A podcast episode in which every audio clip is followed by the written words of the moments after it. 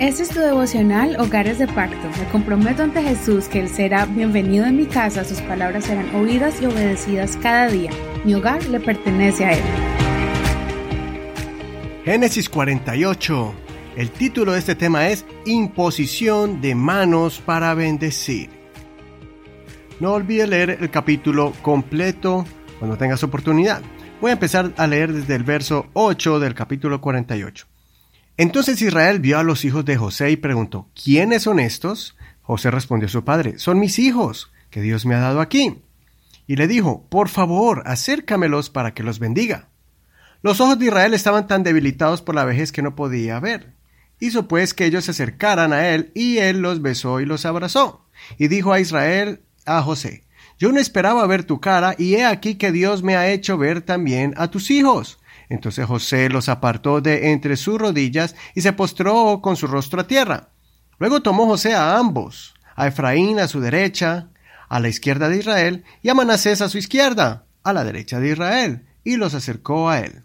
Luego Israel extendió su mano derecha y la puso sobre la cabeza de Efraín, que era el menor, y su izquierda la puso sobre la cabeza de Manasés, cruzando sus manos a propósito, a pesar de que el primogénito era Manasés.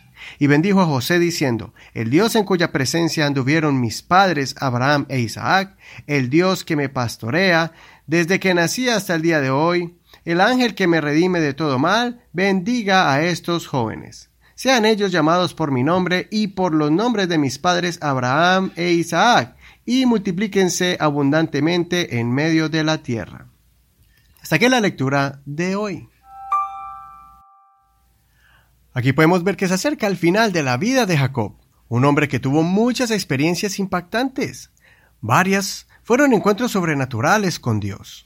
Jacob tomó decisiones acertadas y otras equivocadas. Trabajó siete años para casarse con la mujer de sus sueños y fue engañado cuando le dieron a otra mujer. Sufrió por la pérdida de su hijo José y se regocijó cuando lo recuperó. Sus hijos cometieron graves errores, y Dios lo libró de la muerte muchas veces.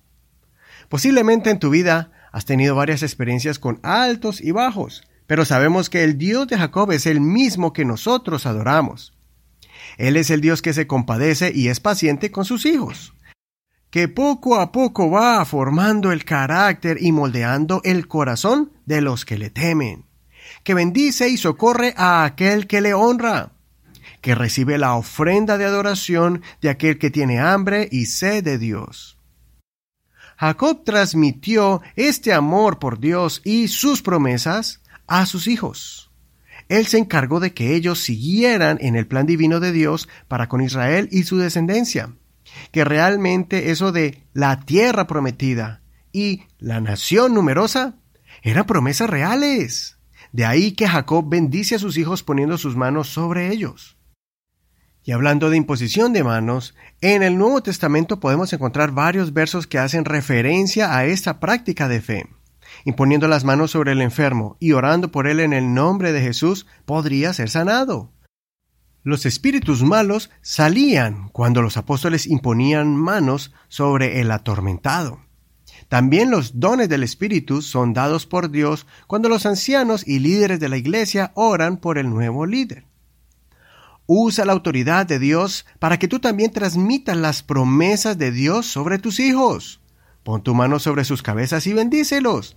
Diles todo lo que Dios puede hacer con ellos y enséñales que tenemos una tierra prometida, una celestial, donde viviremos por siempre con Dios.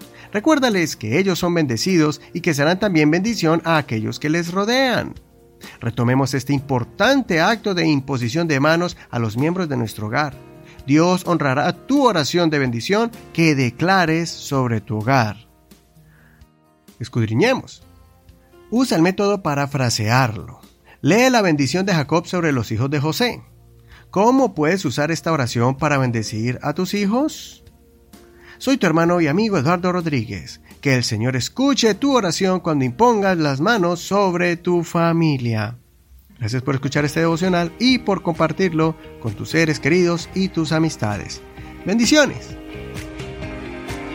Este es un ministerio de la Iglesia Pentecostal Unida Hispana El Reino.